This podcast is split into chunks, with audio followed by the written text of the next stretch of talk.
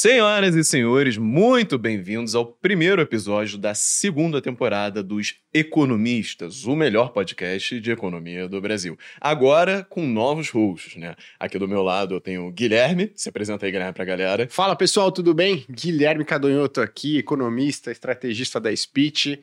Pô, seguinte, Leandro, eu ia até dar um recado no começo. Eu não sei se a gente é melhor economista, mas eu queria saber do pessoal se melhor afeiçoado ficou um o podcast. Na minha opinião, em termos estéticos, o podcast ganhou. Ah, ganhou? Vamos ver o resto aqui pra frente. Minha Tudo opinião bem. é viesada, obviamente, né? Igual a da minha Boa, mãe. perfeito.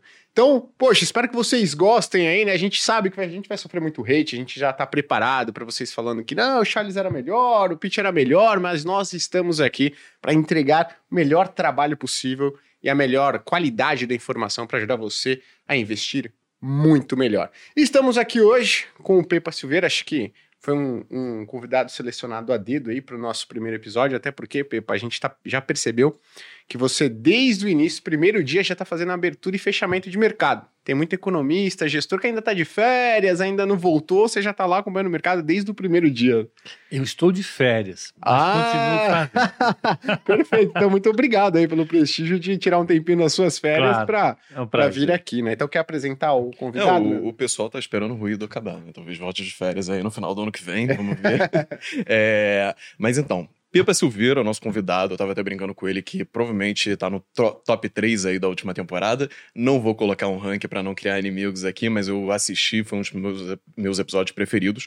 O Pepa é economista formado pela USP, possui mestrado e doutorado em economia pela Fundação Getúlio Vargas, atualmente é diretor de gestão da Nova Futura, gestora eleita por três anos como a melhor carteira recomendada do mercado pela Exame e campeã da Valor de 2020. Pepa, muito obrigado por ter aceitado novamente o convite, por vir aqui falar com a gente, é, e muito bem-vindo a essa segunda temporada do podcast. Obrigado pelo convite, é um prazer participar. Vamos difundir conhecimento e ideias de investimento no Brasil. É legal isso. Tentar Legal. destrinchar esse novo governo, né? Exato. Tá. Ô, Pepa, eu tava procurando no LinkedIn, queria até que você desse um panorama pessoal aqui nas suas experiências e tal. Eu vi que você trabalhou na Spinelli, operava muito o pessoal lá da Spinelli. Mas quantos anos você tem de experiência aí no mercado? Eu vi que até onde vai o LinkedIn ali já são algumas boas décadas. Não vou entregar aqui, né? Eu não acho feio falar, não. Eu acho bacana porque é muita experiência, muito tempo. É, é, agora, dia 15 de março, vão fazer é, 40 anos que eu estou Legal. no mercado. Né? Perfeito. Boa, 40 anos de experiência, então, aqui sentado. A gente não vai falar quantos anos de experiência a gente tem, mas 40 anos aqui a gente já tem, né? Bastante bagagem aí para te ajudar a tomar as melhores decisões de investimento e entender um pouco do que está acontecendo. E aí, antes da gente começar a fazer as perguntas aqui para o nosso convidado, é, eu queria fazer o nosso jabá. Como vocês podem ver, Leandro, a gente tá meio sem moral, né? O pessoal não Ah. disponibilizou nem 5 reais aqui para Vacas plaquinha. magras. Novo Brasil, Vacas pessoal, magras. juros altos, corte de custos. Quanto que foi o último IPCA aí do 12 meses? Tá perto do quê? De 7, né? Tá vendo? Olha o que Vamos já... agradecer que ainda tem papel impressora, É. porque também é um negócio que deve rodar. Exato. Então, ao invés da plaquinha, a gente separaram aqui pra gente carinhosamente, né, um papel, muito obrigado aí a produção, né, para fazer o nosso jabá. Então, vocês devem estar percebendo que o mercado tá super tranquilo aí nesses últimos dois, três dias de pregão, né, para você que tá meio perdido.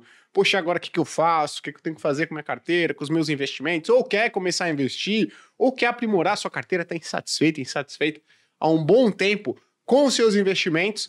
A gente vai deixar aqui um QR Code para você ter acesso a assinar a Finclass com desconto, hein?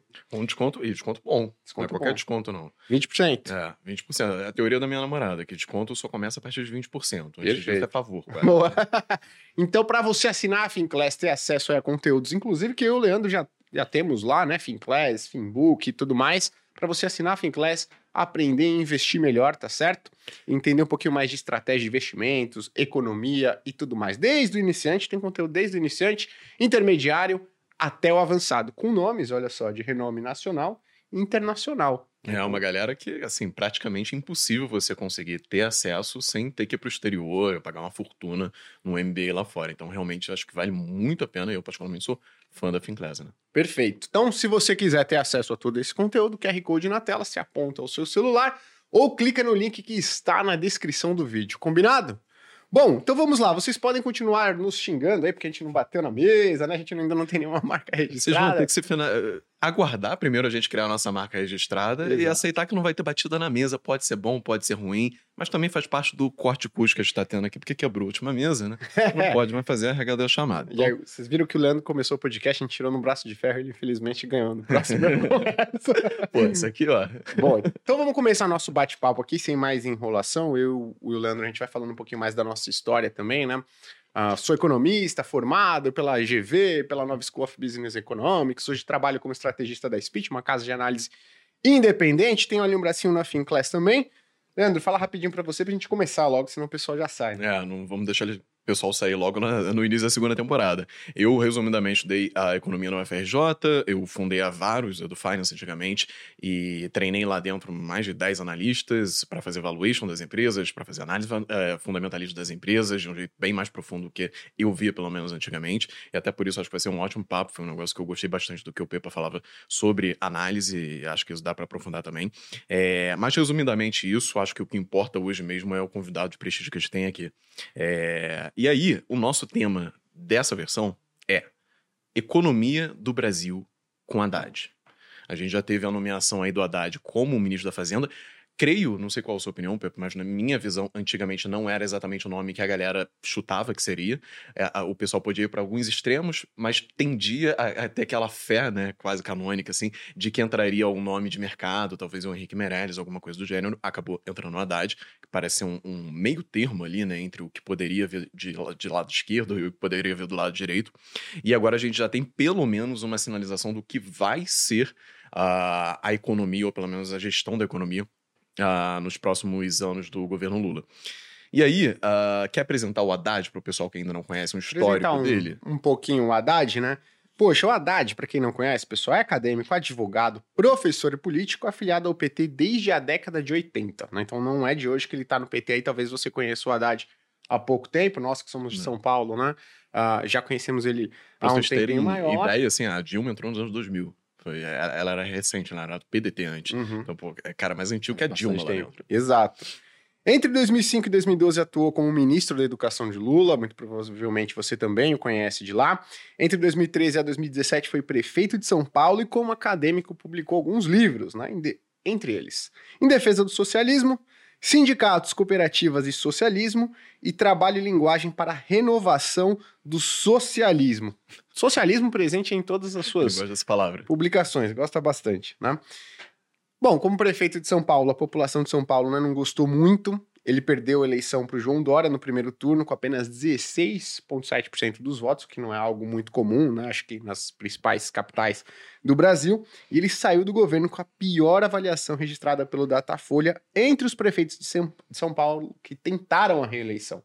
Rejeição de 47%, quase 50% da população de São Paulo rejeitando o Haddad. E aí, Pepa, agora começando aí finalmente a falar, é, a gente fez uma pergunta, montamos uma perguntinha aqui de 0 a 10. Né? Que nota que você daria para a indicação do Fernando Haddad como ministro da Fazenda? Pra começar leve. Pra começar de tranquilo.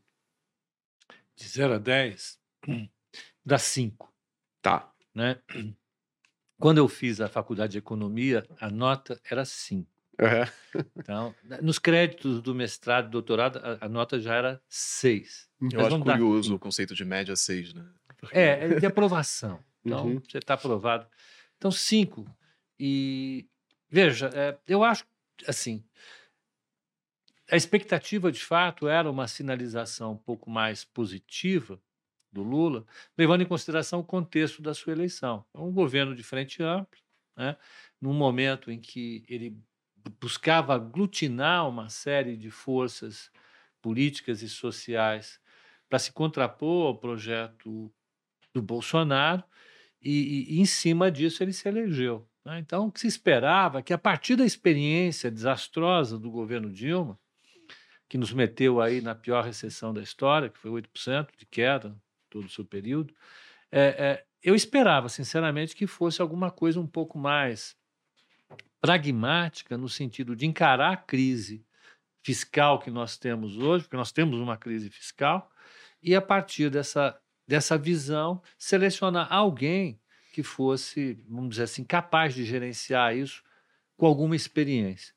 É, é, o Lula preferiu pegar alguém de casa. né, E o que, que eu chamo de alguém de casa? Quando você deu o currículo dele, a coisa mais importante do currículo dele, para que ele fosse prefeito, secretário de finanças da prefeitura de São Paulo, fosse prefeito, eh, ministro, Ministro da economia e agora eh, candidato a governador e depois eh, ministro, não foram as credenciais acadêmicas e não foram as, as credenciais de algum tipo de liderança social ou política que ele tivesse. Ele não se, ele se não caracteriza por isso. Uhum. A grande característica do Haddad é o fato dele ser um homem da estrutura partidária do PT. Como acadêmico, ele não fez nada, assim, vamos dizer assim, de relevante, de impacto, como outros intelectuais do próprio PT fizeram. Né? O Paul Singer foi um economista conhecido, ah, ele era um economista da academia, né? Uhum. que foi para a política. O Haddad é um político que conviveu eventualmente na academia. Na academia ele não produziu nada de relevante nesse sentido, porque ele é advogado, mestre em economia, num segmento da economia que hoje está bastante defasado, que é o marxismo, Uhum. e depois fez filosofia. Nada muito ligado a isso. E como liderança política, ele nunca teve uma relevância importante. Então, ele é um, é um aparatique, um termo que, que se utilizava a- quando existia a burocracia stalinista, é, os caras que eram do aparelho estatal eram aparatiques. Ele é um cara muito forte dentro do PT, Uhum. muito, o Lula é o PT, então ah, eu não acho que o PT seja um partido tão estruturado. Hoje o PT é o Lula, o PT que chegou ao poder é o PT do Lula, e o Lula o escolheu por uma conveniência política. Uhum. né? O que, que a gente pode esperar disso como projeto? É o que me preocupa, é o que preocupou Armínio Fraga, Uhum. é o que preocupou gente mais mais é, é, esperta, mais capaz do que eu. O Marmínio Fraga agora, o, o- Xavier também está preocupado Sim. com SPX. Mas a gente vai conversando um pouco sobre isso. Sim. Então, a figura do Haddad é isso. Ele é um homem do PT para mim. Quando eu vejo o Haddad, eu vejo um homem do PT. Eu não vejo um economista, não vejo um filósofo, eu não vejo um advogado. Tampouco o ministro da, da, da, da, da, da Educação ou o ministro ou um prefeito. Uhum. O que eu vejo é isso. Né? É um projeto do PT. Tá, legal. E você acha que ele, por ser político, ele teria um traquejo muito maior na aprovação das ideias do PT do que um cara que era um cara mais acadêmico e tudo mais? Ele tem uma facilidade maior? Você acha que essa é a intenção também, de ter colocado um cara mais político do que um cara... Longe disso, eu não acho que ele seja um, um cara muito ah, articulado politicamente. Eu, eu não vejo isso nele. Não Uhum. vejo essa esperteza política, que alguns quadros do PT, inclusive, têm. né? O Lula tem isso. Uhum. Ele conseguiu essa aprovação da PEC de uma maneira não lembro. relâmpago, eh, com todos os custos que poderia ter, e fez de uma maneira eficiente. Eh, eu acompanhei, por exemplo, outros ministros que, que foram muito politizados, muito políticos. Né? O Pedro Malan surpreendeu muito positivamente. Uhum. Eh, Existia um um certo receio na equipe econômica ah, ah, da capacidade do Malan se, eh, ser o interlocutor de tudo isso no meio do- dos políticos. Ele foi brilhante, né? Ah, ele conseguiu fazer isso muito bem, foi um período turbulento da- do Ministério da Fazenda. O, o, o Palocci conseguiu fa- fazer isso muito bem. A gente descobriu depois que ele utilizava um pouco mais do que a simpatia dele para transitar em tudo quanto é lugar. Eu, ia, eu ia questionar isso se foi mérito do Palocci ou do Dirceu, né? Porque, É, Eu acho que é do Palocci. É. Eu acho que o Palocci botou o Dirceu no bolso e, né? engoliu o Dirceu. Uhum. É engraçado que ele caiu por uma coisa completamente paralela, né? Que foi Mas foi vinculado a- ao caráter dele, ou à Uhum. falta de caráter. Sim, sim. Foi, a casa do, foi o caso do caseiro da, da casa que ele tinha em Brasília para fazer umas, umas loucuras. E o, o Brasil tem esses fenômenos, né? Que a pessoa faz N coisas hediondas e ela cai por uma coisa extremamente Parece... Banal, digamos Banal. assim, É, perto do não é resto, só do né? Brasil, não. Isso é. no mundo todo. É o cara, o cara ele, ele fica atento o tempo todo para as grandes questões. De repente ele vê uma banana do outro, outro- na outra calçada, ele atravessa a rua para pisar naquela banana que não estava no caminho dele e consegue se ferrar por causa disso. Mas voltando ao caso do Haddad, eu não, há- eu não vejo nele um, um- um cara que consiga passar essa, essa, essa mensagem de ser um grande homem de diálogo. Uhum. né? Eu- eu- é claro que o homem de diálogo ele tem que ter um capital político para barganhar. Né?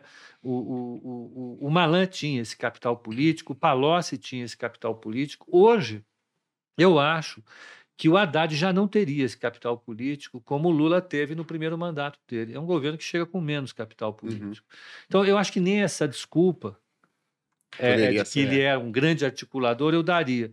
Eu acho que a justificativa que o Lula adotou é: eu preciso de alguém que faça exatamente o que eu mandar. E o Haddad é esse cara. Uhum. Né? É o cara que vai fazer aquilo que o projeto do PT, que é o Lula, disserem que deve ser feito. Ele vai fazer sem dúvida nenhuma.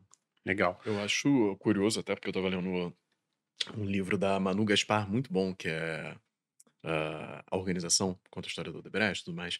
E aí tem exatamente o um episódio que escreve isso muito bem, que eles queriam fazer um certo esquema na Petrobras, e aí um dos diretores estava barrando e o Lula vira e manda assim, quem manda lá sou eu. Então ele tem esse, esse sabor de tem um, ser, ser meio autoritário ali, mas demarcar o cantinho dele ali e conseguir mandar nisso. Eu acho que realmente assim, o, o Haddad faz bem. E um comparativo que me veio esses dias é que parece que ele está fazendo um pouco do papel, junto com Lula, do que Itamar Franco fez com Fernando Henrique, assim, colocando talvez um sucessor ou uma tentativa de sucessor. Que é um ponto assim que a galera especula no mercado. Será que ele colocou lá meio como um tudo ou nada, uma aposta de que ou ele vai se sair muito bem uh, no Ministério da Fazenda, ou ele vai sair muito mal e aí não tem muito o que fazer para tentar eleger ele, uh, ou se é realmente esse segundo ponto que você colocou muito bem, que é, o Lula precisa ter alguém lá que ele possa controlar para fazer as vontades dele e o Haddad as pessoas. Você acha que é um, é o outro, ou são uma, uma mistura Acho que é contínuo, sabe? Quando ele indicou a Dilma, foi. É, é, ficou todo mundo estupefato, porque ninguém acreditava na capacidade da Dilma de diálogo, de, ela provou que todo mundo estava certo no sentido.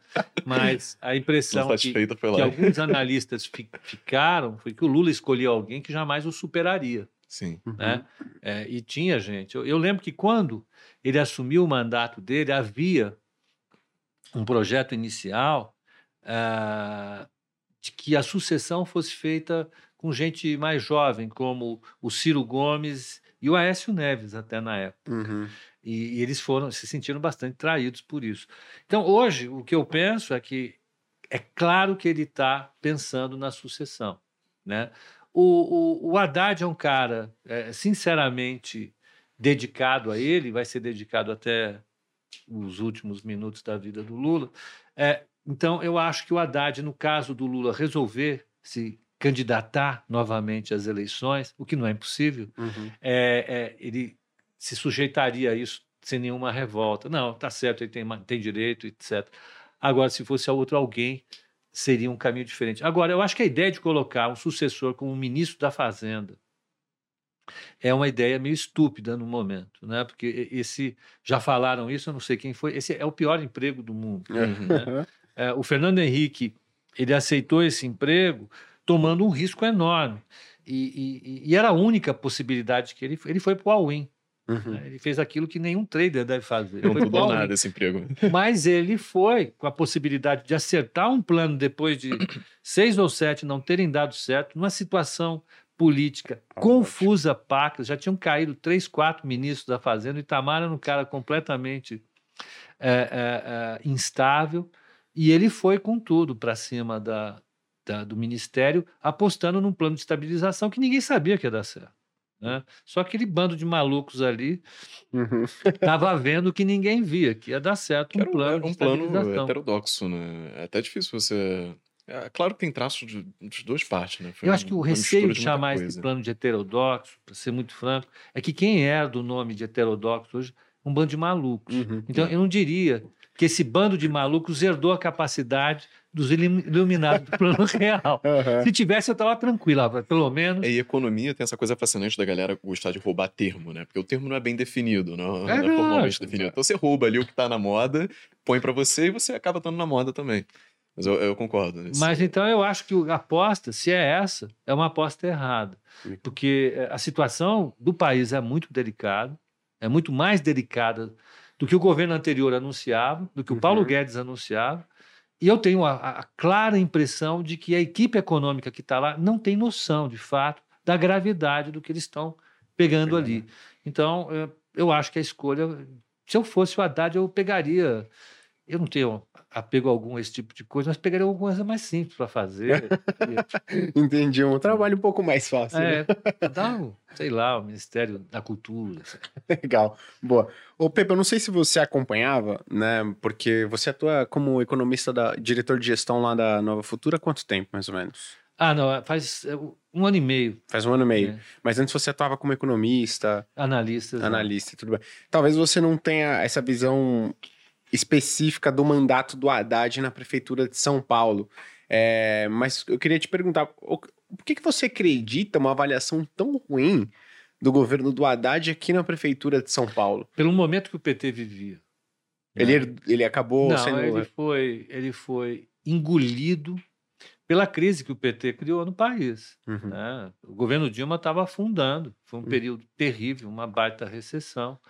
Você teve é, é, o início de manifestações importantes e o Haddad era o prefeito. E, e- e, mais uma vez, o Haddad não é um cara que tem uma capacidade comunicativa muito legal, ele não é um Uhum. cara que convence muito. Uhum. né? Ele é aquele jeito dele tranquilão, Sim. etc. e tal.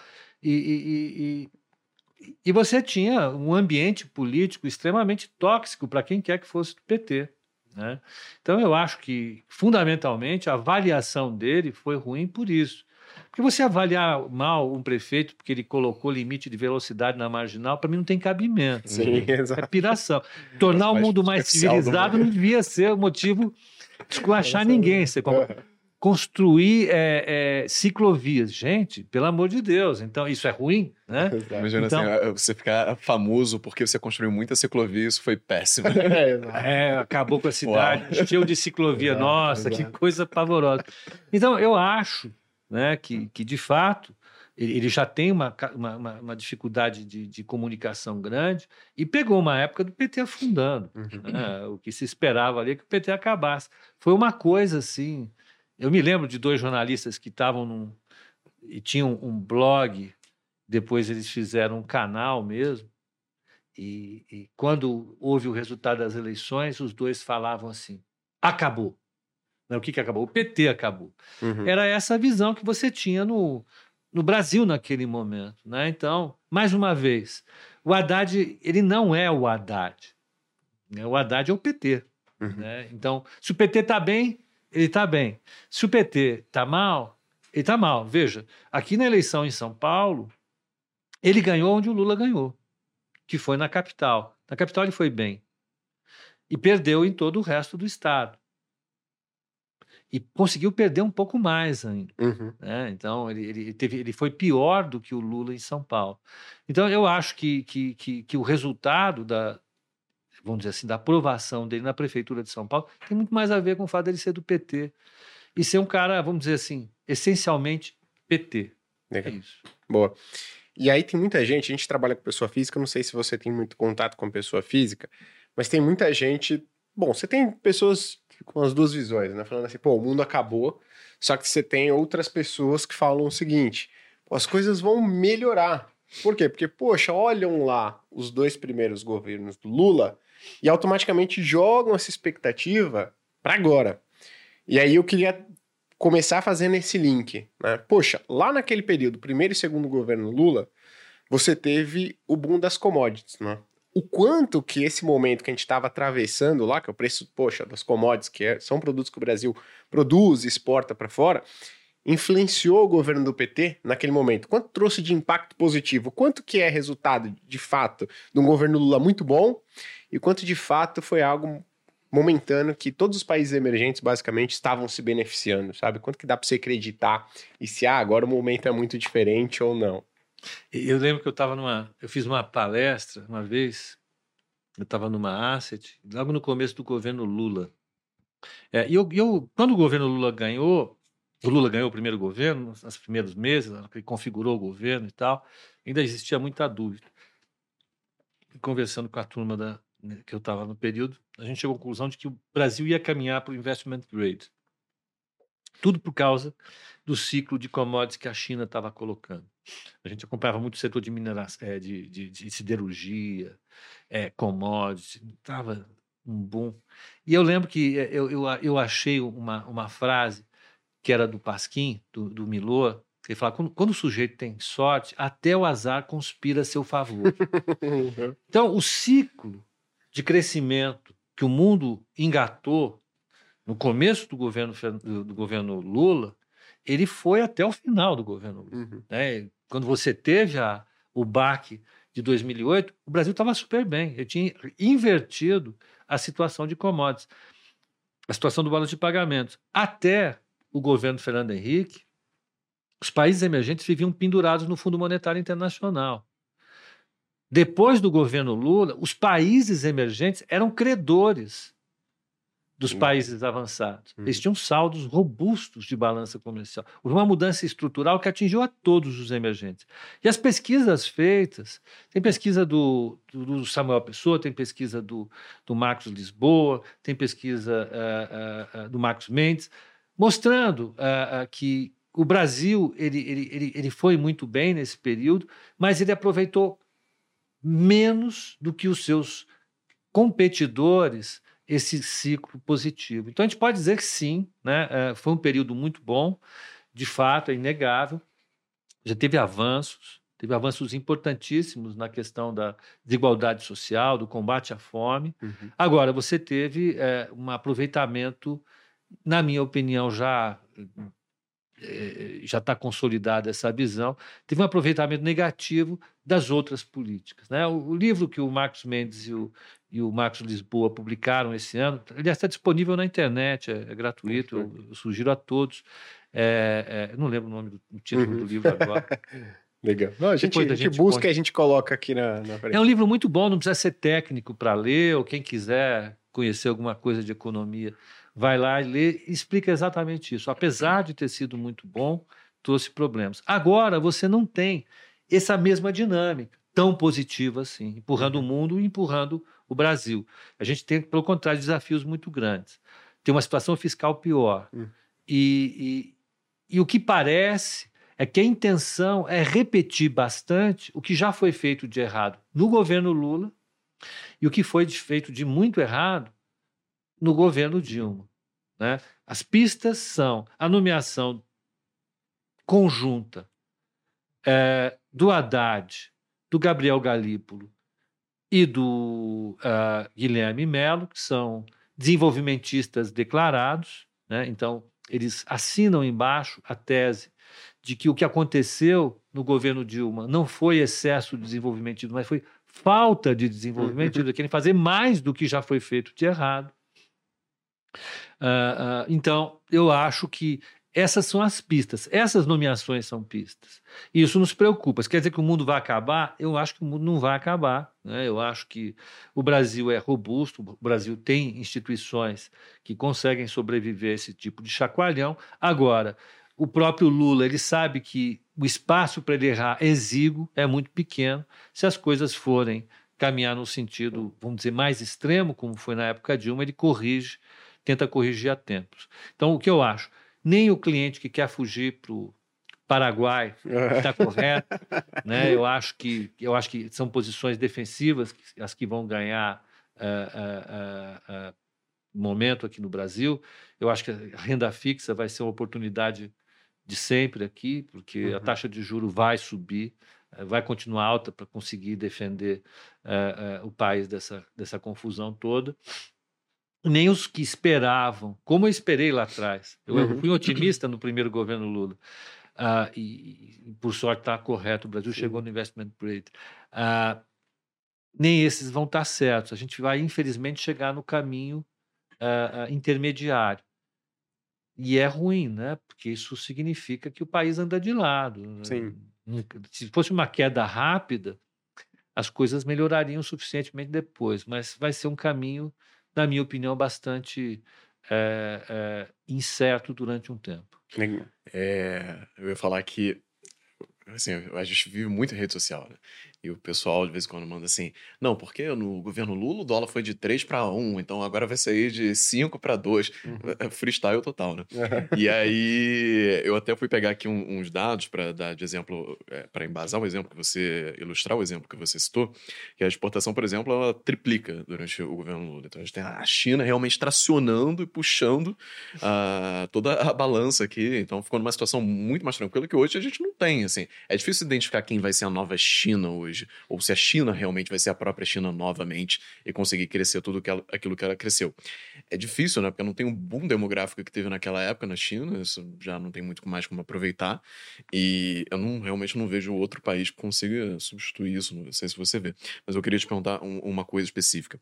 Eu falei de uh, economistas desenvolvimentistas no Instagram esses dias. Isso choveu gente me pedindo para explicar o que é um economista desenvolvimentista. então, eu acho que ninguém é melhor do que você para explicar sucintamente o que é um desenvolvimentista. Tem uma explicação super legal no livro do André Lara Rezende, que ele lançou agora, agora, no ano, no ano passado. Moeda, juros e. Isso.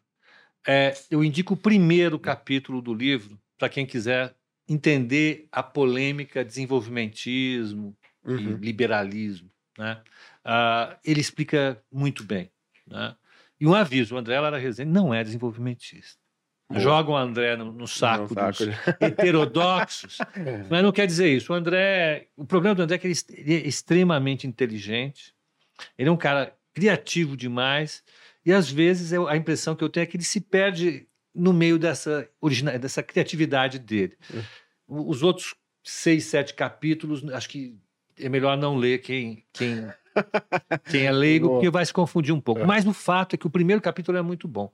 O desenvolvimentismo, ele, ele é uma, uma escola que começou no Brasil é, na década de 40, 50, e, e, que falava sobre o papel do Estado na economia. Né? Havia um, um, um grupo que defendia claramente a, que é identificado como a Fiesp, né? Uhum. É, é, não injustamente, diga-se de passagem, porque era o Roberto Simons, e, e, identificava o papel do Estado como o indutor do desenvolvimento econômico. E o desenvolvimento econômico sempre passou pela industrialização, né, na visão desse, desse grupo. Uh, os críticos a isso na época falavam: olha, de fato a industrialização é importante, o desenvolvimento econômico é importante, só que o Estado não pode cumprir o papel de indutor uhum. por uma série de, de limites.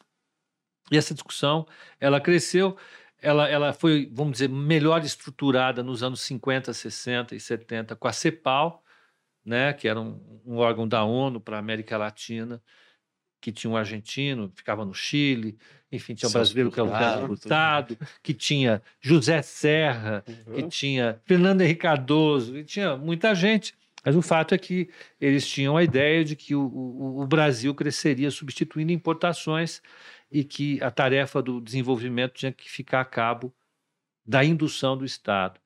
E daí toda uma série de políticas agregadas a isso. É, é, isso foi revisto no mundo, ninguém mais muito uh, defende essa ideia hoje. Né? Uh, no Brasil, isso continua existindo, curiosamente. Então, tudo que foge ao que se chama ortodoxia, e, e vamos dizer, que é o que é defendido das principais universidades do mundo é chamado de heterodoxo. Uhum. E tudo que é heterodoxo, então, acaba caindo nesse mesmo saco. Então, desenvolvimentista, alguém que acha que juro baixo é bom, então junta um monte de coisas. Hoje isso é identificado nos departamentos de economia da UFRJ, ah, uhum. culpado, tô apontando o dedo para ele. Não, é. vítima. Estive lá, paguei. Culpado. Brincadeira, imagina. Tem gente ótima, né? Nossa, a UFRJ é, pô... Não, tem estudo, tem estudo, realmente. Não, é maravilhoso. Ah, claramente tem o seu viés, mas tem estudo. É, é maravilhosa. É, e vamos dizer assim, hoje o, o, a catedral desse pensamento é a, a, a Unicamp. Uhum. Aí você põe uma, uma, uma página de um cara que está escrevendo um equilíbrio qualquer ali, aí você começa a falar, não, um monte de letra grega. Essas letras gregas estão especificadas no que cada uma é lá. Exatamente, é só um jeito de não ter confusão. Veja o que ela significa, tá bom, mas vamos lá. Boa. Ô Pepa, queria fazer uma pergunta porque isso está trazendo muita confusão para o pessoal, né? Porque hoje o ministro, o Fernando Haddad, ele é ministro da Fazenda. E o Paulo Guedes, ele era ministro da Economia. O que, que na prática Né? Qual que é a diferença entre os dois? Qual que, é, qual que é o, a diferença do poder entre os dois? O que que o, uh, o Haddad, ele teoricamente não manda que o Guedes mandava, né? Isso é positivo ou é negativo no final das contas, dado a sua visão, né? Você acredita? Tem quem tá lá. É. Tudo na vida, em economia em particular, tem os seus, né? É, os seus lados positivos e negativos, né? Você tem trade-offs o tempo todo. É, o, o, Paulo Guedes ele juntou o ministro da Indústria e Comércio, o Ministério uh, da, do Planejamento, o Ministério da Fazenda, o Ministério do Trabalho. Tinha mais um ministério aí?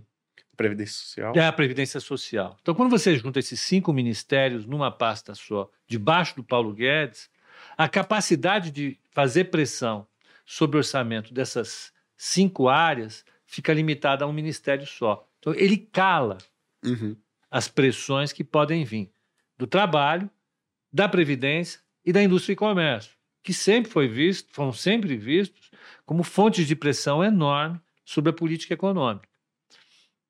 Então, para o bem ou para o mal, o Paulo Guedes calou esse, esse burburinho. Falou: aqui uhum. não vai ter mais barulho, porque ninguém vai reclamar. Uhum. A, a, Previdência fica comigo, a, a, o Ministério do Trabalho acabou, não tem simplesmente o Ministério do Trabalho mais, Indústria e Comércio, que são os empresários é, trazendo sempre demandas absurdas, pedindo. É, benefício é, tributário, né? benefício tributário, câmbio a um real, câmbio a sete reais, aquela coisa maluca. Uhum. Acabou, então fica, fica quieto aí. Então tem a vantagem de se você quer elaborar uma estratégia é, de crescimento focada em alguma coisa, você consegue fazer. Qual é o lado negativo disso? Você cala reivindicações que muitas vezes são legítimas, que apesar de custosas são legítimas. Perfeito. Né? Ó, a gente não pode reclamar dos trabalhadores estarem pedindo alguma coisa. Uhum. Pô, tem que atender os trabalhadores. O problema uhum. é que eles são 210 milhões é, de pessoas. Você não vai ouvir esses caras? Você não vai ouvir a Previdência Social? Você precisa ouvir, uhum. porque é um problema que está ali. Então, se por um lado a, ajuda para você ter agilidade, no outro você corre o risco de ter esse problema calado. Uh, quando você vai para um ministério, quando você faz essa reforma agora, o risco que existe é o oposto, né? É você ouvir demais esses segmentos e deixar a voz uh, da execução e do planejamento orçamentário presas a esses problemas. Então, coisas que você tem que res resolver urgentemente no orçamento, às vezes ficam presas nessa necessidade estratégica de atender as condições de trabalho, que só se resolvem estruturalmente. Uhum. Vamos dar um exemplo. A indústria e comércio no discurso que o, que o vice-presidente Alckmin fez na, posse, na sua posse como ministro da Indústria e Comércio, falou do problema da desindustrialização e que industrializar é um problema urgente. O problema é que o mundo está vivendo a desindustrialização desde a década de 90. Perfeito. Com um fenômeno que chama China. O que a gente vai fazer agora? A gente vai botar a mesma estrutura social e política da China uhum. Só se fizer isso. não é? certo, é? Né? Vamos Exato. botar aqui, vamos chamar o Xi. Ó, Xi, vem cá, nós, nós somos uma colônia de vocês agora. Bota para correr todo Tem mundo muito aqui. comparativo com a Coreia do Sul também, né? Naquele processo que ela teve de industrialização no pós-guerra. Só que, ignora solenemente, foram duas ditaduras, né? Uhum. Então, é, você quer ter é, essa liberdade, ou falta de liberdade, para poder botar isso em prática? Exatamente. Num momento em que, historicamente, as maiores potências industriais estão, estão perdendo trabalho industrial. Né? Tirando a Alemanha por um problema específico da zona do euro, a, a, a, e que tem um, um, capital humano talvez seja incomparável no mundo por enquanto, na área industrial, os Estados Unidos, ele viu toda a, indústria dele desaparecer. Né? A região do, do, do, do, do norte, do nordeste do país, toda se industrializou, as regiões que eram mais fortes, a Pensilvânia, Michigan, tudo aquilo que era um corredor industrial gigantesco, siderúrgico, a indústria de automóveis, está tudo ali, tudo isso virou é. pó. Se, você, se vocês olharem né, o iPhone, quem tem um iPhone 4 mais antigo, olhar no verso, você vai ver que ele é assembled em Califórnia. Depois do 4, todos são assembled em China. Em né? China. Então, exatamente. Então, é, os desafios do mundo hoje são, são sérios.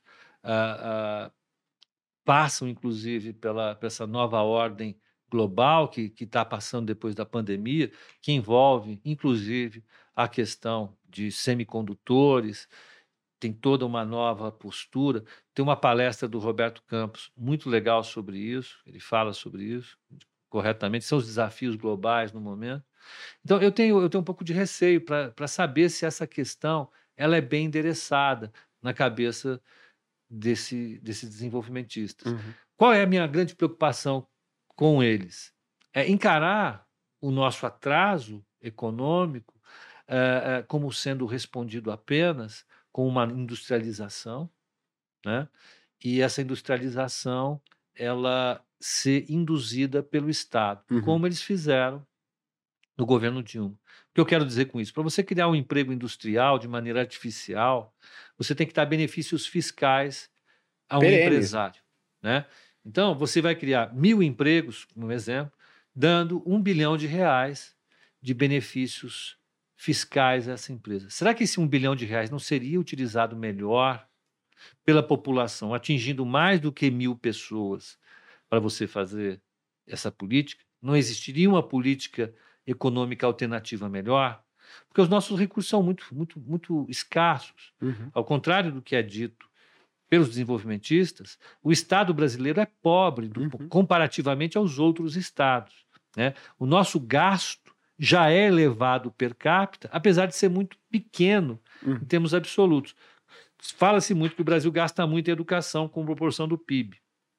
Mas se você pegar em dólares, o nosso gasto é ainda é muito baixo. Uhum. Né? Porque o nosso PIB é baixo. Então nós precisamos crescer, nós precisamos fazer estratégias de crescimento inteligentes e as, e, a, e as estratégias desenvolvimentistas, no tempo, se mostraram um fracasso rotundo. Uhum. Né? É, o que, que causa o crescimento? Essa é a pergunta. Né? Bem-vindo ao jogo. o problema do economista. Esse é o jogo que os Estados Unidos estão tendo dificuldade para responder, a Europa, o Canadá. Todos nós queremos saber de onde vem o crescimento. É, essa resposta não é fácil, uma resposta é, é, difícil. Quem deu a melhor resposta para mim foi o, foi o Delfim. É, o Delfim fala que o crescimento é um estado de espírito. é questão de mindset. É. Isso. Eu ele acho. fala que o tipo, crescimento um depende. lá no Ministério da Ele depende, de fato, eu, eu entendo o que ele fala. Uhum. É um negócio meio chumpeteriano. Depende de fato do, do, do, do espírito animal. Né? Uhum. A gente tem que fortalecer o espírito Mas animal. Eh, schumpeteriano no sentido de, ah, se aquela geração tiver muito inspirada e criar novas inovações, isso vai aumentar a produtividade e a gente vai crescer. É por aí, é, é por, aí. aí. É desenvolver o espírito animal. Porque isso é um, é um termo do, do Keynes, é. né? Uhum. O espírito animal, é, o empresário, ele não leva, não, ele não faz conta exatamente. Né? A racionalidade econômica que a gente tem embutida na hora de decidir sobre o investimento não é a que o empresário tem. Se o Bill Gates fosse usar um, uma equação de Gordon para decidir sobre ele apostar na, na, na, Microsoft ou não, ele teria continuado como estudante, uhum. onde ele estava, não, não, sairia disso. Mesma coisa o Steve Jobs ou os grandes empresários. Os empresários não fazem conta, eles vão apostando, apostando, apostando e, e utilizando esse, esse capital que eles têm, que é essencialmente humano. Mas isso só acontece em condições institucionais e, em, e, e situações econômicas favoráveis. Né? É, é, como o Pelé. O Pelé ele é resultado de uma combinação infinita de coisas muito que uhum. aconteceram jogando ele onde ele estava ali naquele momento. Você tem um empresário, você não pode é, é, eliminar, vamos dizer assim, a, aquele caldo de cultura que é necessário para que ele surja. Né? Eu acho que a, a indução ao crescimento mata esse espírito animal, ao invés de alimentá-lo. Né? Essa, Isso é o que a experiência histórica tem mostrado pra hum, gente. Hum, legal. O empresário é meio aquela história da sopa primordial ali, né? Você junta e... várias moléculas e... e torce, joga energia e com sorte Pronto. sai vida. Dali. Exatamente. Isso. E aí, quando você olha a mortalidade das empresas aqui no Brasil, né? segundo o Sebrae, não sei como você, você que é um cara dos números aí, não sei como você apostou nessa.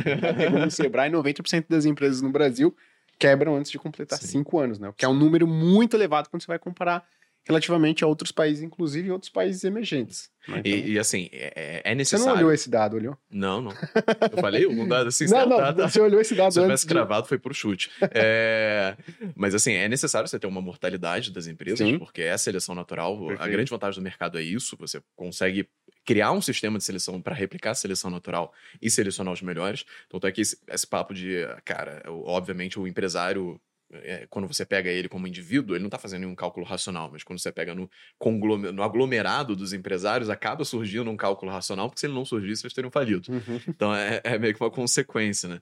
É, Apesar dele não fazer esse cálculo racional, ele tem que dar certo, porque se der uhum. errado, ele quebra. Sim. Acabou. Né? E aí acaba que o cálculo racional vira uma pré-condição para ele dar certo, né? Na maior parte das vezes. O resto é fé dele.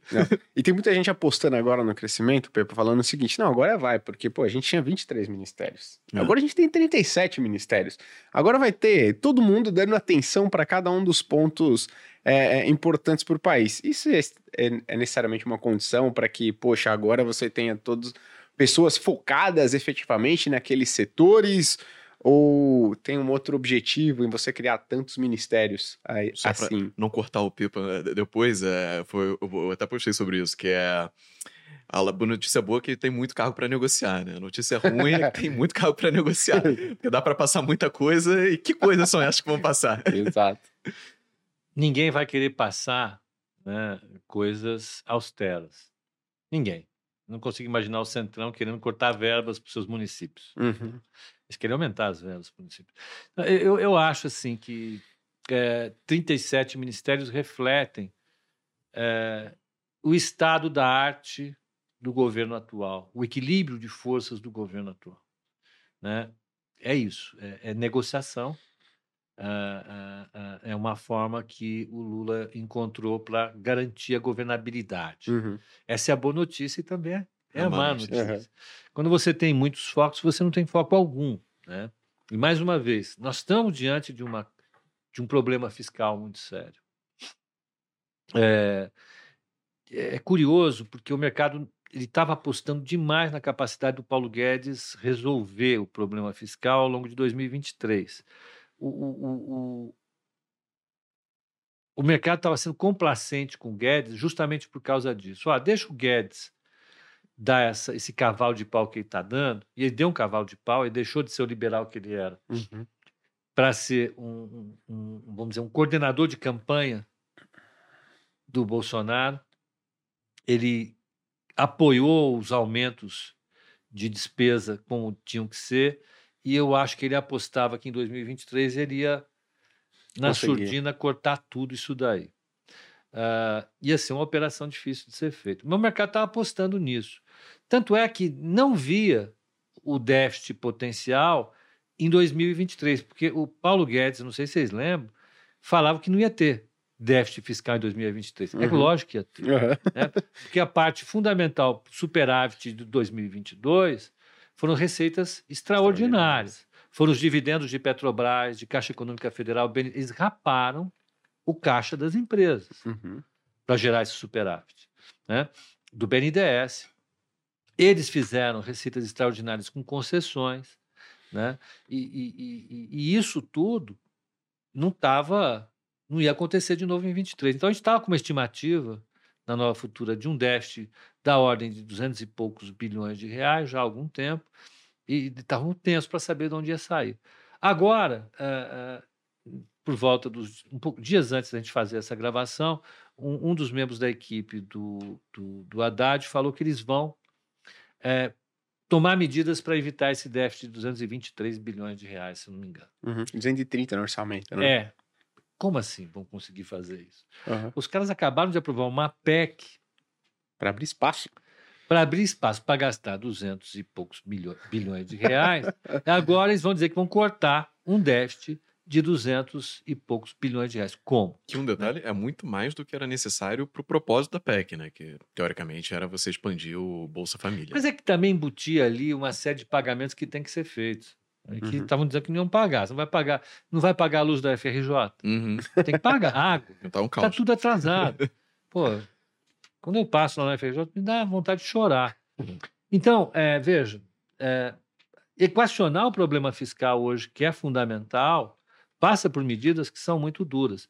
E o primeiro sinal que o governo dá é que não quer tomar essas medidas duras. Né? Aprovou a PEC, o, o, o Haddad falou em, em, em, acabar com a desoneração dos combustíveis, que era uma medida super necessária, são 50 bilhões de reais. O Lula não aceitou. tem que voltar atrás. Uh, então, eles vão dizer que vão. Eu, o que eu vejo é que talvez eles venham a aumentar os impostos uhum. e, e, nesse processo você precisa dos 37 ministérios. você imagina? Vão ser você, muito bem usados. Você vai ter que ter orçamento para todos eles. Você não impulsou o cara para dizer: ó, oh, desculpa, você fica aí, usa, pode tomar um café, uma água, mas você não vai ter verba para nada. Uhum. Você vai ter que dar alguma coisa para ele. Então, você vai ter que negociar com a base do governo o orçamento então, são forças estruturais muito fortes jogando uhum. o, o, orçamento para um problema muito sério em 2023, 24, 25 e 26. Uhum. Lembrando que a tensão sobre o orçamento ela é assim, né? ela começa abaixando e depois vai explodindo, porque vai ter eleições municipais daqui a dois anos, e, de, e, acabou as eleições municipais, começam os trabalhos para as eleições presidenciais de governador, deputado e senador, então, é, é, as pressões serão enormes. 37 ministérios, para mim, é, dizem que o barulho sobre o Ministério da Fazenda e do Ministério do Planejamento vai aumentar demais, e isso precisa ser precificado pela gente no mercado. E o que parece, restam três opções, né? Ou você aumenta imposto para conseguir bancar isso, ou você corta os gastos, que é muito mais difícil, mas para conseguir evitar isso, ou você financia com dívida, né?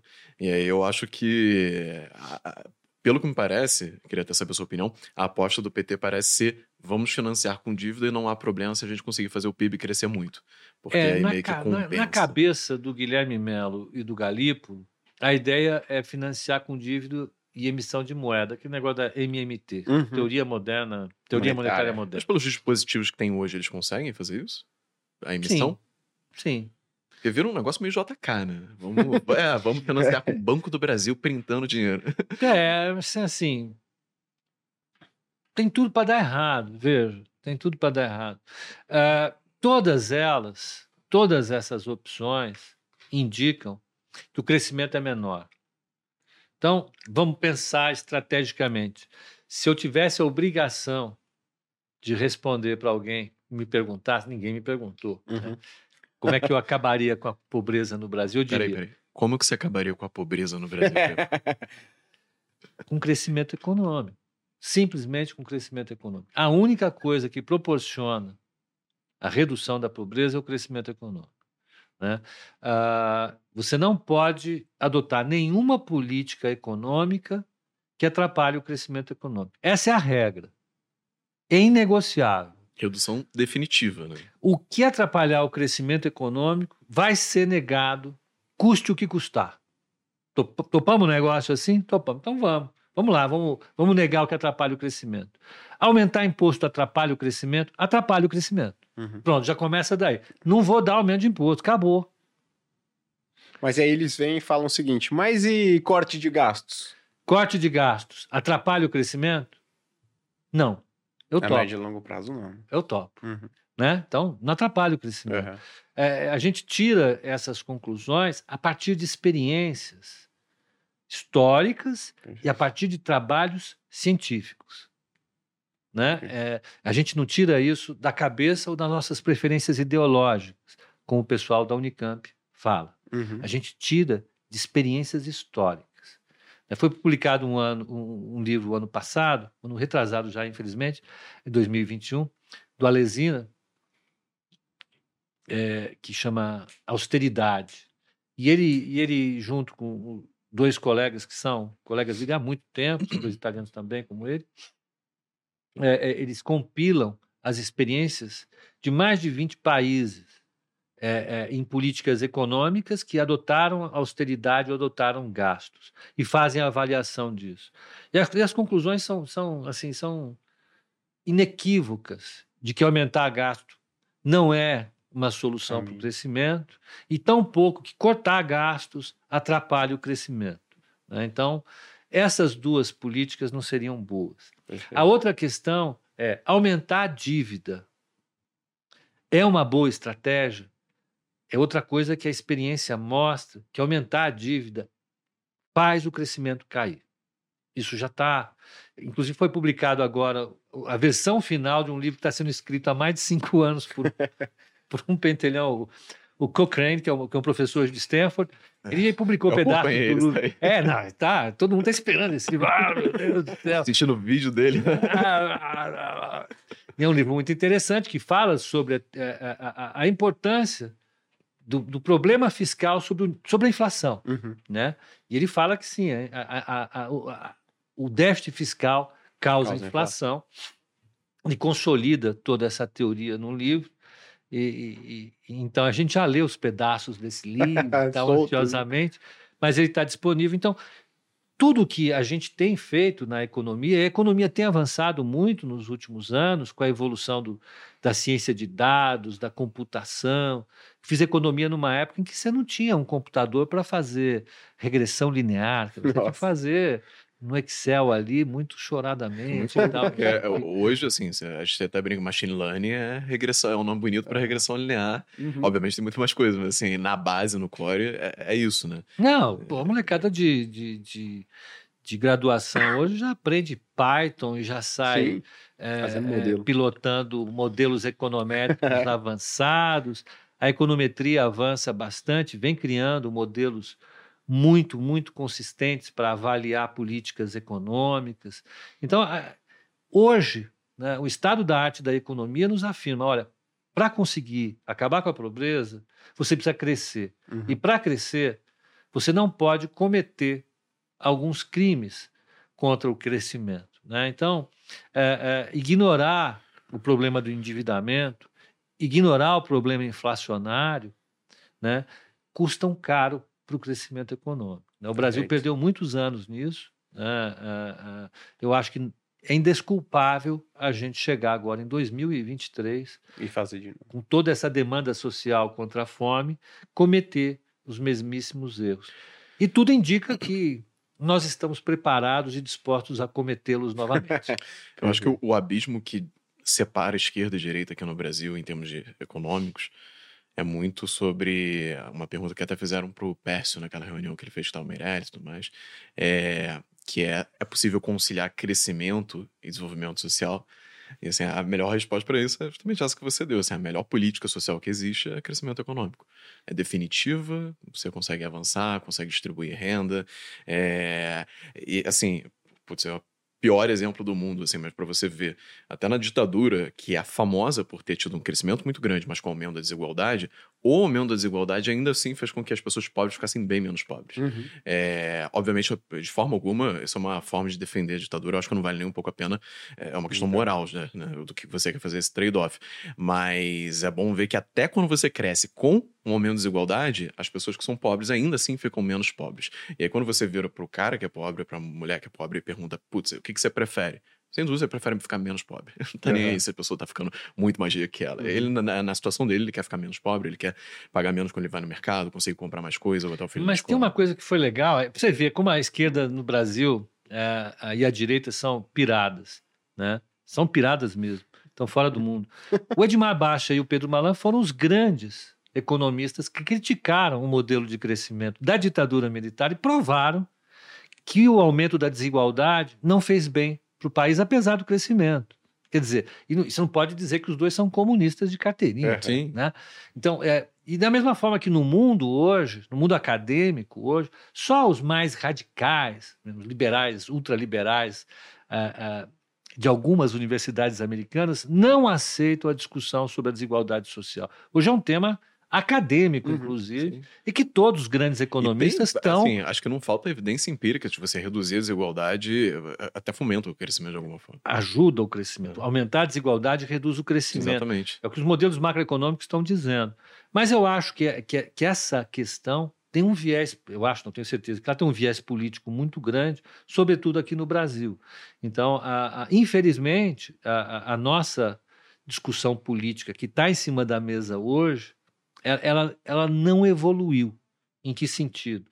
Seria bom que voltasse ao poder o PT, que perdeu a oportunidade histórica de fazer uma coisa legal e, e meter os pés pelas mãos no governo Dilma, Uhum. eles voltarem agora com uma proposta um pouco mais elaborada e resolver o problema que a gente pensa que eles poderiam resolver, que é o da fome.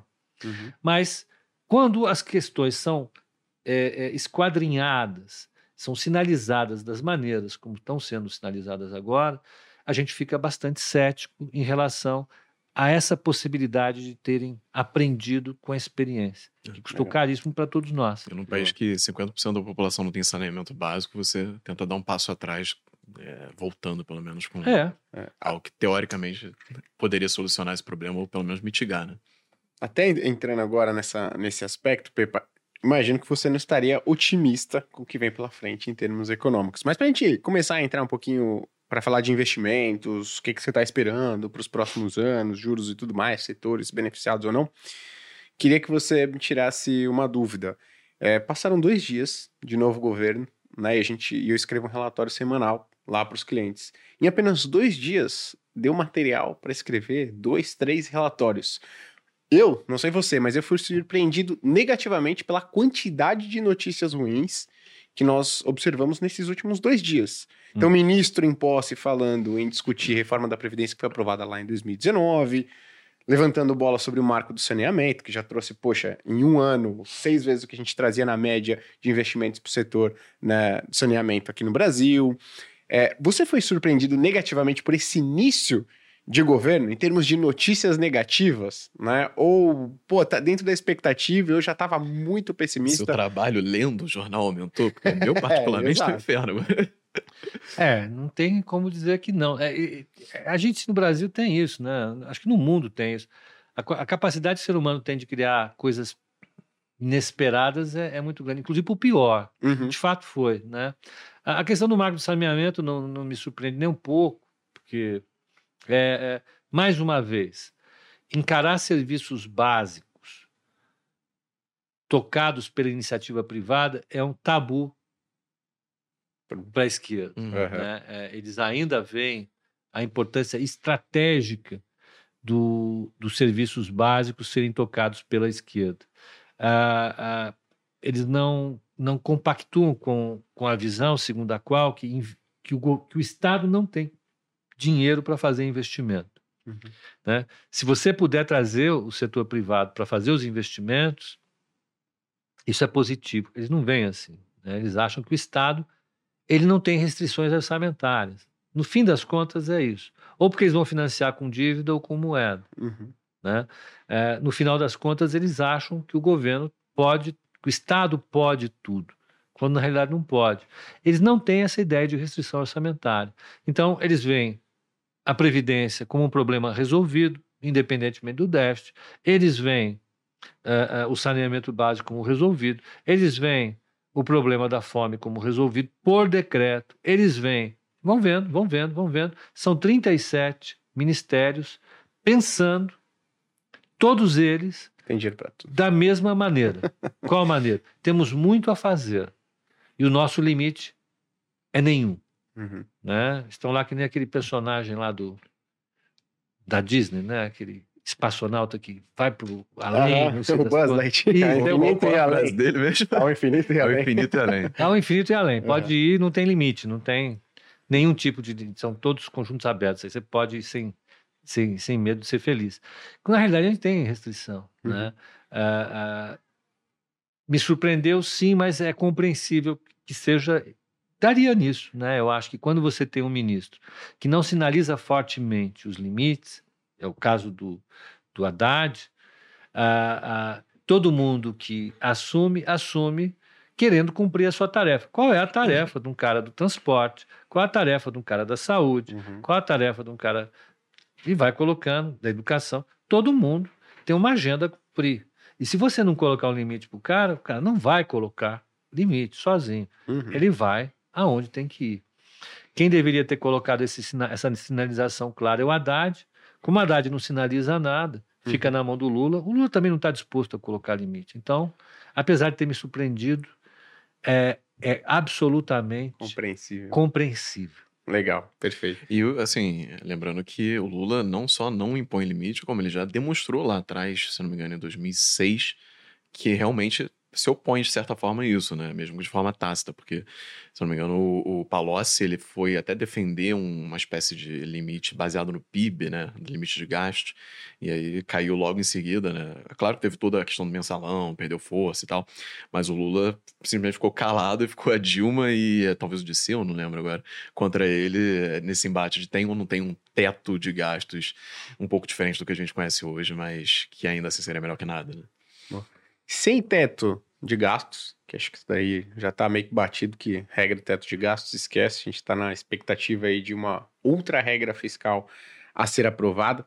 E tudo isso que a gente está vendo agora, Pepe, qual é a expectativa de inflação para vocês uh, ah, para esse próximo ano agora? Para esse ano de 2023 que a gente está entrando, e aí depois eu vou querer falar de juros, mas aí eu vou querer separar em dois os juros, porque a Selic e os juros futuros. Porque lá na época da Dilma a gente viu a Selic em 14, 14, 25%, mas a gente viu em determinado momento os juros futuros, né, principalmente os de longo prazo, que são mais ligados à estabilidade fiscal e tudo mais, indo para 17% ao ano. Né? Então, primeiro, o que, que você espera de inflação, dado todo esse cenário conturbado, principalmente do ponto de vista fiscal? E depois, o que, que você espera para juros? Aí a gente quebrando em Selic e aí juros futuro, para depois a gente entrar em outras categorias aí, o que, que o investidor, investidora tem que fazer aqui, né? É, é, como regra, é, a, gente, a gente pensa assim: se o, se o cenário fiscal ele é pior, se as commodities vão andar mais lá fora por causa de China, ou vão ficar fortes por causa de China, não dá para pensar numa inflação baixa no Brasil. Não dá para pensar.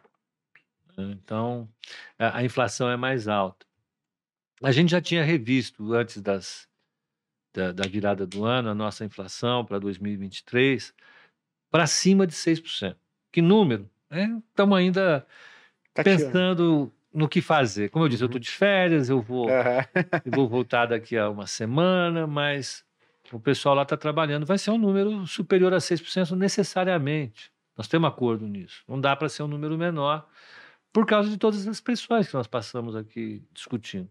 Então, a, a, a inflação é maior dado o cenário que a gente tem do ponto de vista fiscal. Perfeito. Agora, Selic, nesse, nesse todo esse cenário, quem que acha que o bastião aí da confiança que o mercado olha aqui é o Roberto Campos Neto, né, o uhum. presidente do Banco Central, que até o momento é autônomo, né, tem lá o objetivo de colocar a inflação na meta. Nesse cenário, para você, inflação indo para cima de 6%, o Banco Central sobe juros, porque pressão ele vai sofrer, né, para não subir ou até para cair.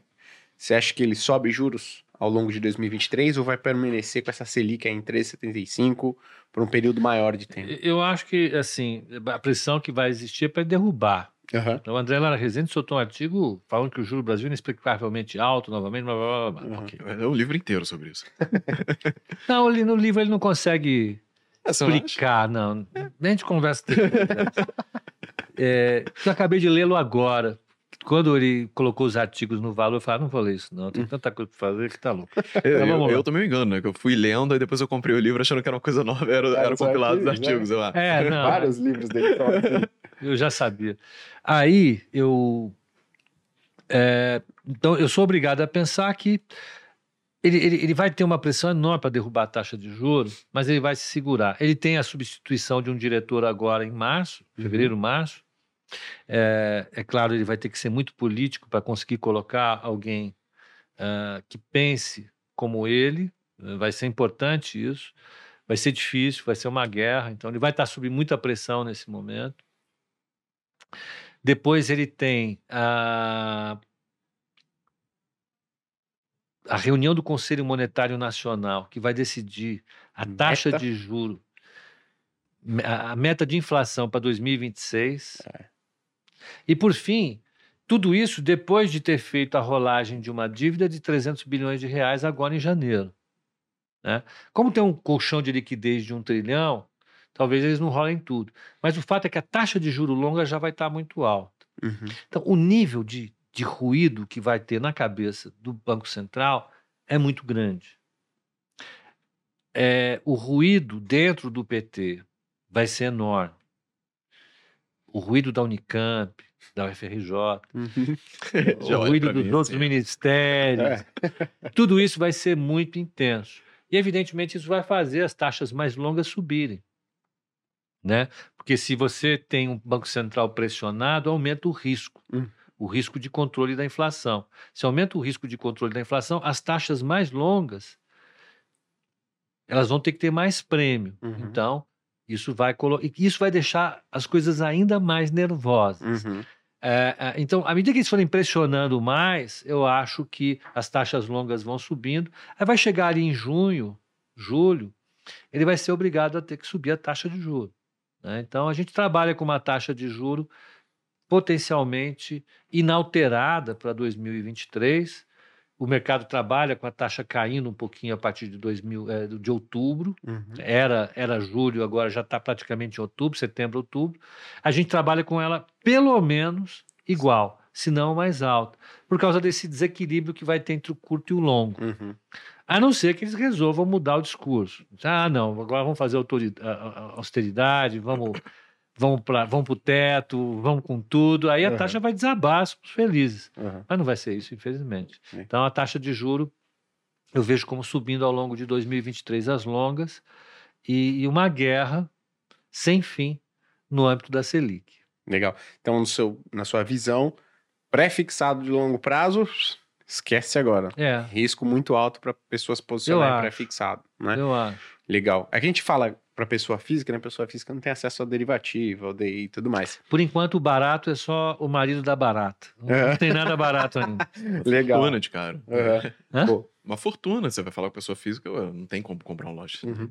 Então, poxa, esse- nesse cenário de juros longos subindo, você vê também uma pressão negativa para bolsa, pro, pro cenário de bolsa aqui de ações no Brasil como um todo. Sem entrar especificamente em setor bolsa, real estate, né, fundos imobiliários, você acha que também tendem a sofrer impacto Vamos ter um negativo? primeiro trimestre ruim ainda. Tá, Vamos.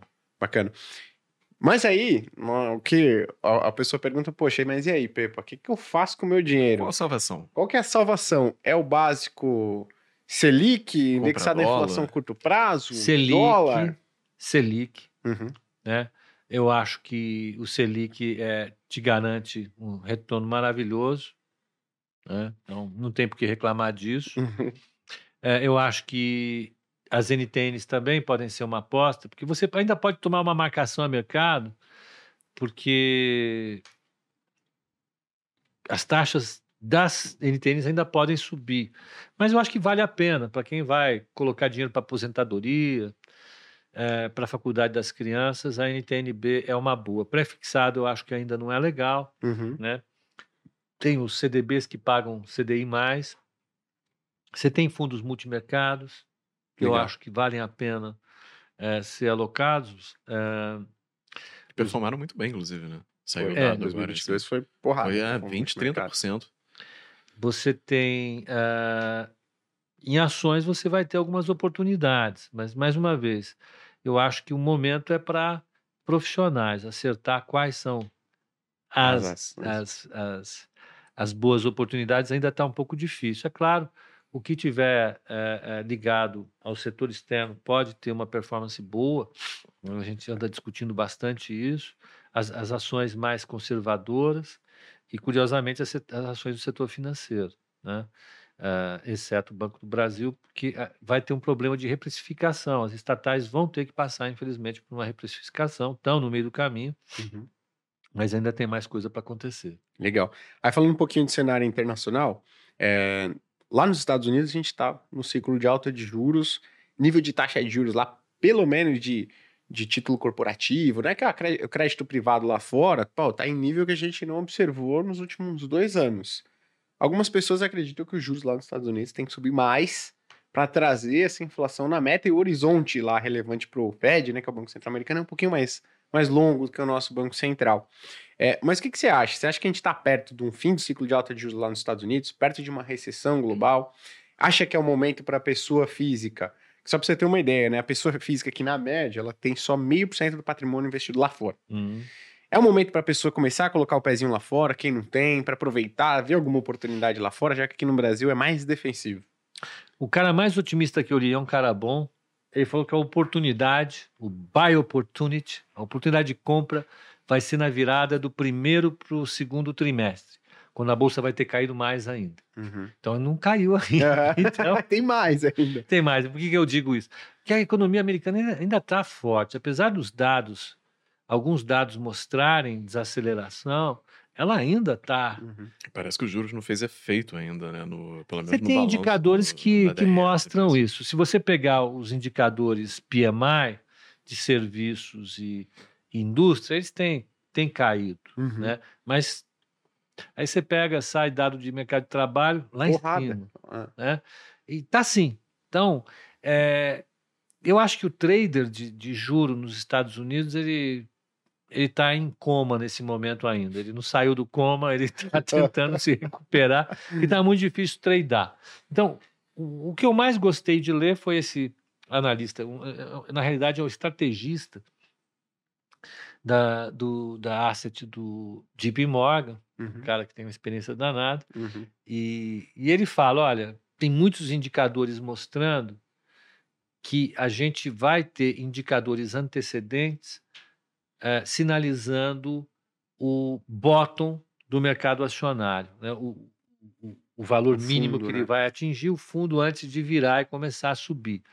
Isso os indicadores, e ele mostra, ele constrói lá uma série de indicadores que eles utilizam há muito tempo. Mas isso pode acontecer entre o primeiro e o segundo trimestre. O resto que eu li, eu preferi não ler mais, porque senão eu que vou ficar na, na UTI em coma, Uhum. porque estão ainda muito cautelosos. Eu acho que o mercado americano vai ter muita vol ainda, acho que vale a pena esperar, ficar mais cauteloso. A gente tem uma taxa de juro muito alta, acho que não vale a pena ficar apostando em outra coisa que não seja o juro por enquanto. Eu acho que vale a pena esperar. Bacana. E os juros altos, aí, aí tem um outro ponto, né? É, tem o Robin Brooks, que ele é um estrategista, ele foi estrategista do Goldman Sachs, né? Se não me É. engano. Hoje ele tá no. Até esqueci onde ele tá hoje. Mas enfim, ele fala que a taxa de câmbio no Brasil É o famoso careca. é o careca do câmbio. É o careca do câmbio. Esse mesmo, é o apelido do cara, É o careca do personagem do Twitter mais legal que tem. É, exato, né? O careca do câmbio. Caraca, do cabelo é muito bom. É, muito bom. E ele fala que o valor justo da moeda do Brasil é 4,5, 4,40, 4,5, se não me engano. Ele tá super Sim. otimista. Acho que todo dia ele faz um post lá. Faz. Pô, deve estar compradaço em real, né? É, O que, que você enxerga pro câmbio? Realmente tá barato? É, ou todo esse ruído que a gente vai enfrentar vai continuar pressionando a Ele moeda? tá mais pro 6 do que pro 4,5.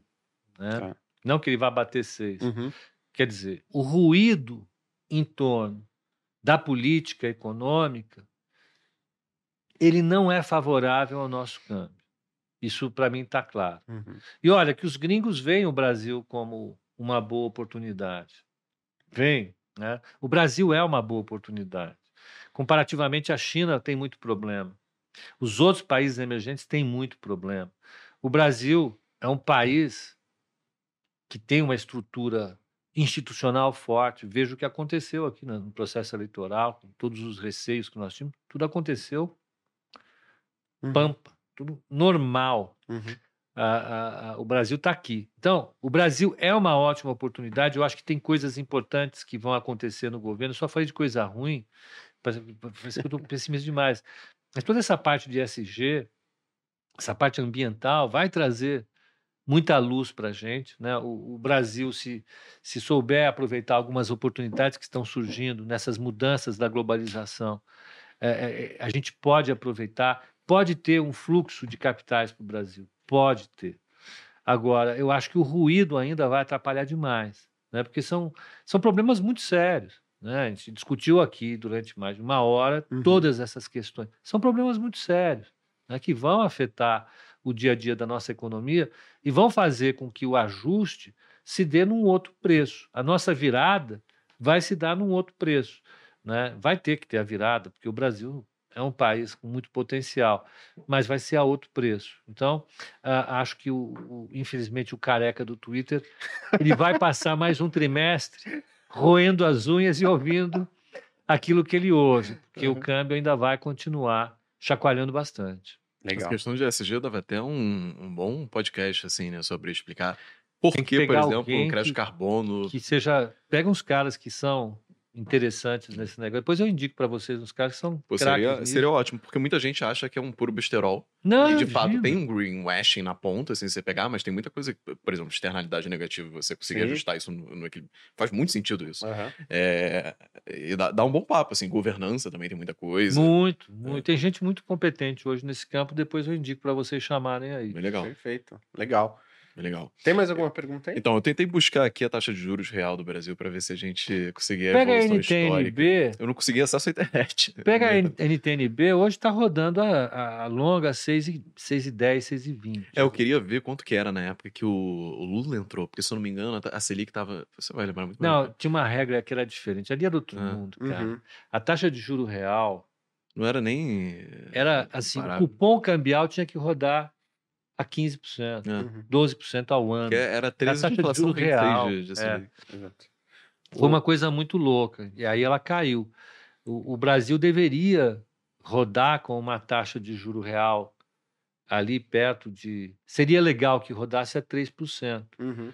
O problema é que a gente precisa saber qual é a taxa de juro real de equilíbrio de longo prazo, Perfeito. né? Taxa de juro Neutro, né? neutra, Aham. que é um, Nairo. um fantasma, é um, é um negócio legal. Adoro o nome. Nairo. É um negócio legal, né? mas é teórico. Não Uhum. vamos cansar a turma ouvindo isso daí. Mas Uhum. hoje o que se sabe é que a taxa de juro real de equilíbrio não pode ser muito baixa. Por quê? Porque as condições econômicas estão muito ruins. Uhum. né? A produtividade está muito baixa, o déficit público está muito alto. Você tem uma série de questões do lado da oferta que estão impedindo a economia de andar. Tem gente que fala que a gente não pode crescer mais do que 1,5% hoje. Né? E a gente séria falando. Né? Se a gente crescer mais de 1,5%, você vai ter problema ou no balanço de pagamentos ou vai ter problema na, na inflação. É, é, então, a taxa de juro real ainda vai continuar elevada por um bom tempo, até que toda essa trama que está montada seja desmontada. O meu medo agora é, é, eu já vou considerar lucro se ela não subir mais.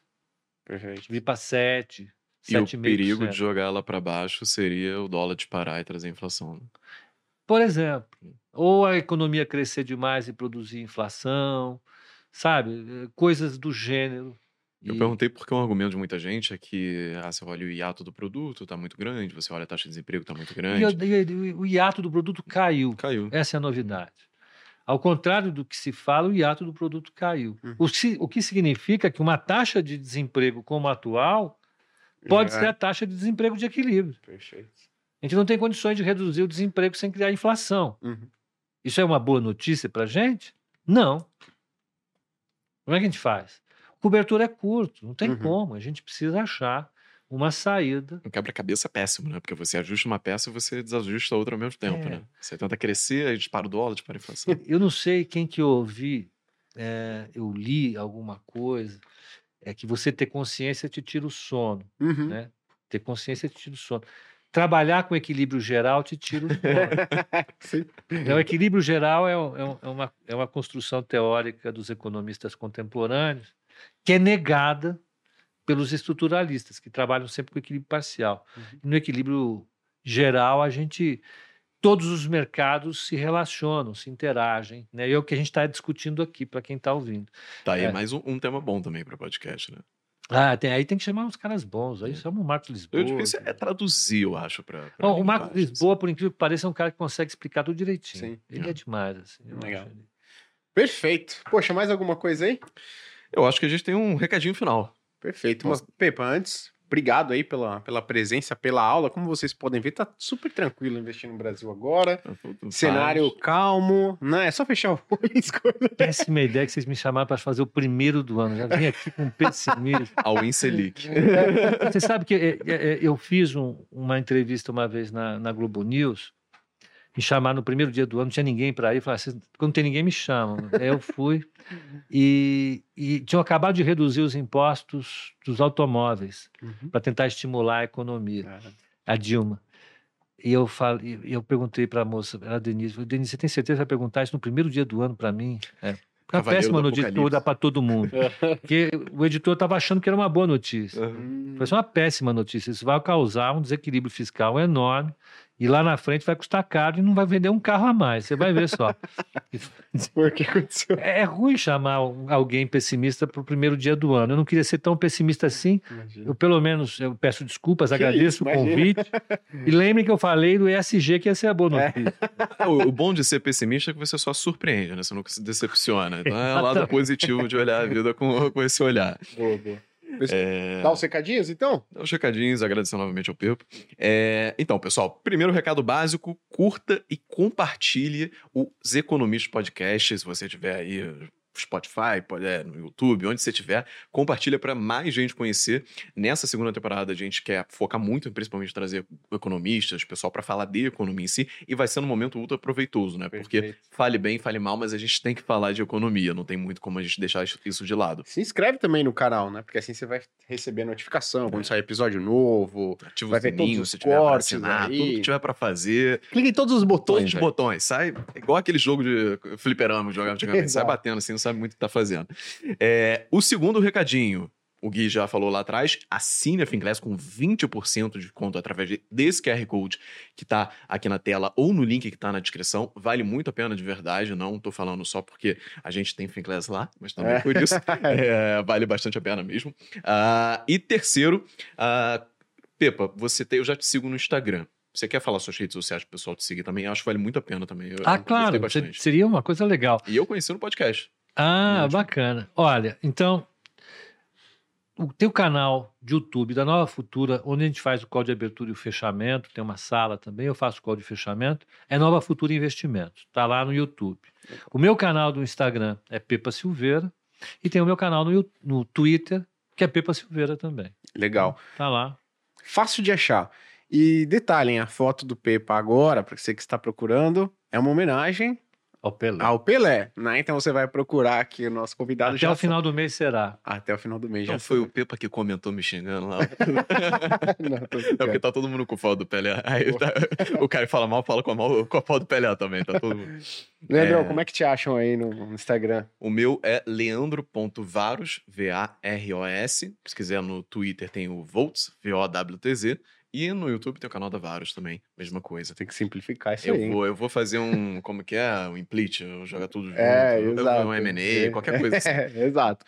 Então, se você quiser me encontrar no Instagram, é gui.cadonhoto, também é um pouco difícil, mas se você E- colocar C-A-D-O, vai aparecer, tá? Tem alguns fakes lá, mas o primeiro vai ser o meu no YouTube, ou no canal da Finclass, ou no canal da Speech, e também aqui nos Economistas. Então, muito obrigado pela presença. Pepa, de novo, obrigado aí pela presença. O nosso primeiro episódio, com iniciamos com pé direito total aí, então muito obrigado pelo, por todos os ensinamentos. Prazer enorme, conversa de altíssimo nível, eu acho. Perfeito. E é isso, pessoal. Até a próxima. Valeu!